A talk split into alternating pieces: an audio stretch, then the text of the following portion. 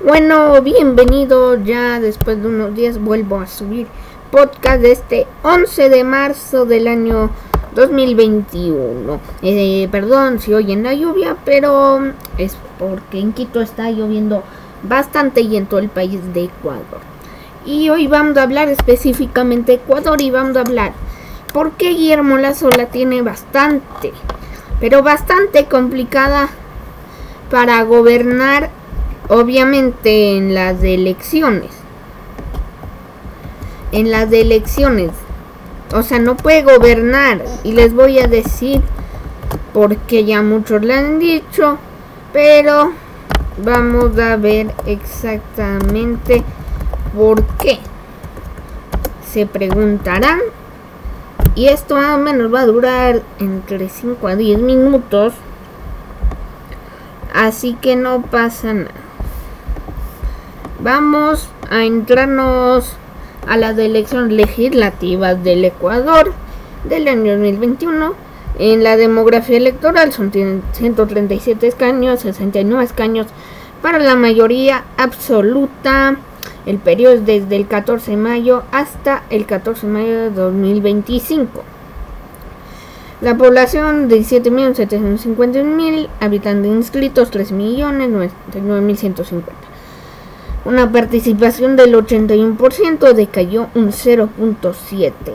Eh, la Unión por la Esperanza, Centro Democrático eh, y Fuerza de Compromiso Social, 49 escaños. El Movimiento Unidad Plurinacional Pachacutic, 27 escaños. La Izquierda Democrática, 18. El Partido Social Cristiano, 18 creo dos escaños. Alianza Honestidad dos escaños. Avanza dos escaños. Democracia sí un escaño. Construye un escaño. Unión Ecuatoriana un escaño. El Partido Social Patriótica un escaño. Ecuatoriano Unido dos escaños. Y provinciales tres escaños respectivamente. Entonces, señores, la mayoría absoluta no la tiene ni el CRO ni el PCC, aunque los dos ni siquiera llegan, le pasan a Pachacutic. Tienen total contra en la asamblea. Totalmente. 49 mandos 27 Pachacutic. Suma 76 de escaños. Entonces, señores, tiene total, más bien dicho, tiene la mayoría absoluta en su contra Guillermo Lazo. Pachacuti no creo que vote a favor y peor Unión por la Esperanza. Pachacuti no va a votar a favor. Ya peleó, le, eh, Lazo les quitó la oportunidad por muy pocos votos de ir a la segunda vuelta. Pachacuti no le va a apoyar. La izquierda democrática son socialdemócratas.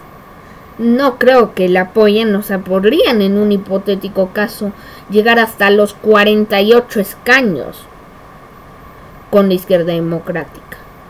48 escaños, porque el otro no anda a contar, son diminutas. Pero son 48 y aún son más de la mayoría absoluta, por muy poco. Entonces, no, señores, no y no.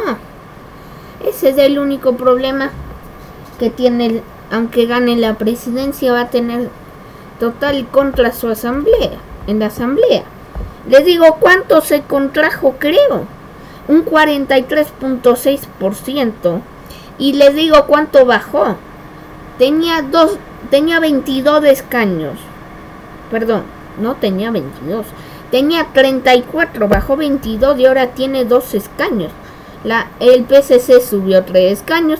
Y miren cómo crece total la izquierda. La izquierda en Ecuador. UNE logra 49 escaños, sube los 49, sube una barbaridad. 1117.2%. El movimiento nacional Pachacutic sube 38 3%, logra 27 escaños, sube 22 escaños. La izquierda democrática sube 273%. Le digo cuánto sube 14 escaños.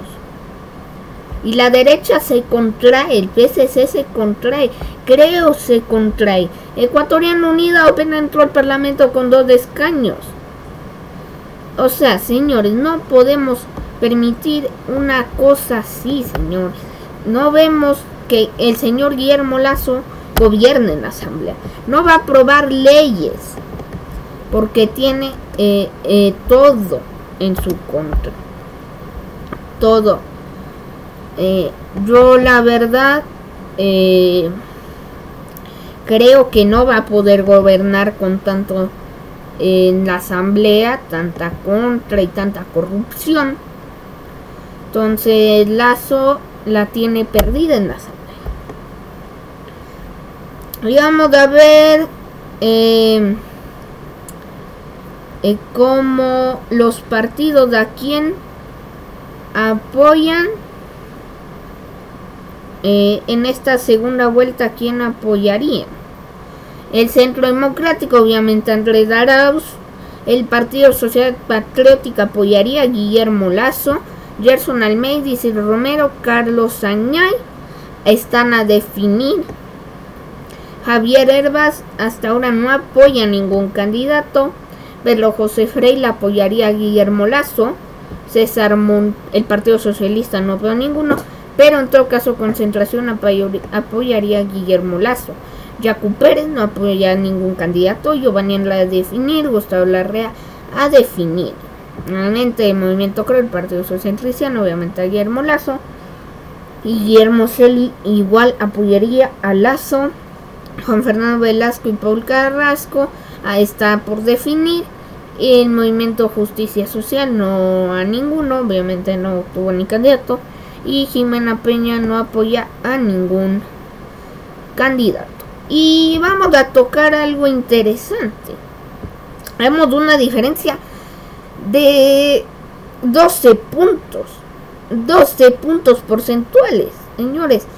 12 puntos, 11 puntos, 12, 13 puntos con eh, entre lazo, eh, la Alianza Movimiento Creo, PSC creando oportunidades, contra Unión por la Esperanza. Los votos son 2 millones de diferencia, son 1.800.000 votos de diferencia porque obtienen 32.72 y Lazo se contra el 19.74 y Movimiento de Nacional Pachacuti subió un montón, casi logró su mejor rendimiento en la historia en una de elecciones, porque el mejor lo hizo Freddy Eglers que obtuvo más del 20 puntos porcentuales. Y eh, la diferencia con Jacob es de 32 mil votos, 33 mil votos. 1974, 1939. Y vemos como la izquierda democrática Javier Herbaz sube a 1.453.000. O sea, no se queda nada. Son 350.000 votos. Y 400.000 votos contra Guillermo Lazo. Entonces, señores.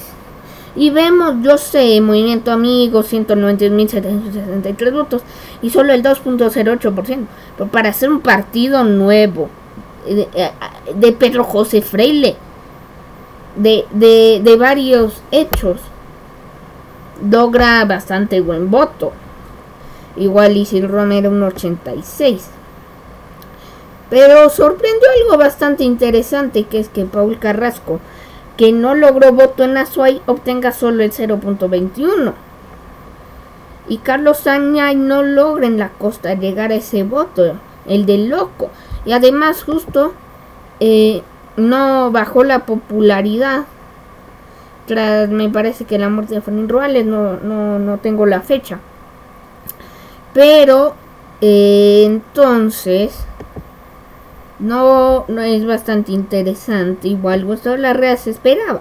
Pero en realidad cuando yo vi lo de César Montúfar, el César Montúfar por octubre llegaba hasta los 10 puntos. 10 puntos porcentuales, perdóneme, pero para el Partido Socialista y Concentración a nivel nacional es un voto bastante bueno. Cuando llegaba en octubre tenían 10 puntos porcentuales. Y luego empezó a decaer terriblemente, terriblemente hasta lo que conocemos hoy. Y el movimiento nacional Pachacutic estaba hasta los 23 puntos y luego es que bajó hasta los 19. Y ni hablar de Guillermo Lazo. Guillermo Lazo tenía hasta 23 puntos. Luego llegó hasta los 24 puntos. Y luego se empezó a contraer al final de la campaña, llegando a lo que conocemos a 20 puntos porcentuales. Y Andrés Arauz, que empezó abajo Guillermo Lazo, empezó a subir como una bala en octubre. Luego Guillermo Lazo le pasó. Pero señor, al final de la campaña es que vemos una línea entre diciembre y febrero que sube una barbaridad del señor Arauz y vemos como Guillermo Lazo se contrae. Se contrae bastante. Entonces, esto es lo que hay que analizar. Y en los resultados por cantones, ojo, por cantones, Andrés Arauz gana 104 cantones. Ganan todos los de, me parece que es Imbabura. Gana todos los de Esmeraldas. Gana todos los de Manabí. Gana todos los de Santa Elena. De Santo Domingo, de los Áchilas, de los Ríos. Casi todos los del Guayas, menos uno que ganó Guillermo Lazo. Y el voto en la costa es algo interesante ver. Nunca pasó en la historia que un candidato de la costa no gane en la costa. Ninguna provincia ganó Guillermo Lazo. Ningún cantón ganó Guillermo Lazo en la costa, salvo uno, el del Guayas. Un, uno, uno, uno en toda la costa. Y les digo cuánto ganó. 104 Andrés Arauz, Jacu Pérez 99, Javier Herbas 12, Lazo 6, en Pichincha 2, 3 y de ahí los otros 3 en Galápagos. Entonces, se contrajo, decían que estaban felices, que dos tercios de los ecuatorianos no han votado el correísmo. Pero en realidad en el fondo estaban mal. El éxito les dio un 20%. Cuando antes tenían el 27% de los votos, se contraían un 7% y no ganaron cantones, no ganaron. Antes sí, pero ahora ya no. Ninguno en la costa. Es que ninguno, solo uno en el valle, como ya les digo. Entonces no podemos decir que fue una victoria de Guillermo Lazo que llegó a la segunda vuelta. Fue una victoria Pero no fue una victoria exitosa, ya que solo obtuvieron el 20% de los votos. Entonces no, ya les dije todas las estadísticas. En las provincias de Pérez ganan 13, Lazo en 2, o sea, Pichinchi y Galápagos, Andrés de Arauz, Andrés de Arauz en 8, eh, 8 Herbas gana en 1.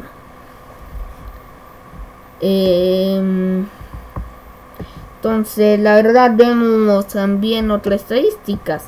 País se contra un 96.1%, Luz Terre sube un 126.8%. Así acabamos este podcast 11 de febrero. Muchas gracias por este análisis de elecciones de Ecuador. El podcast ya lo verá. Muchas gracias.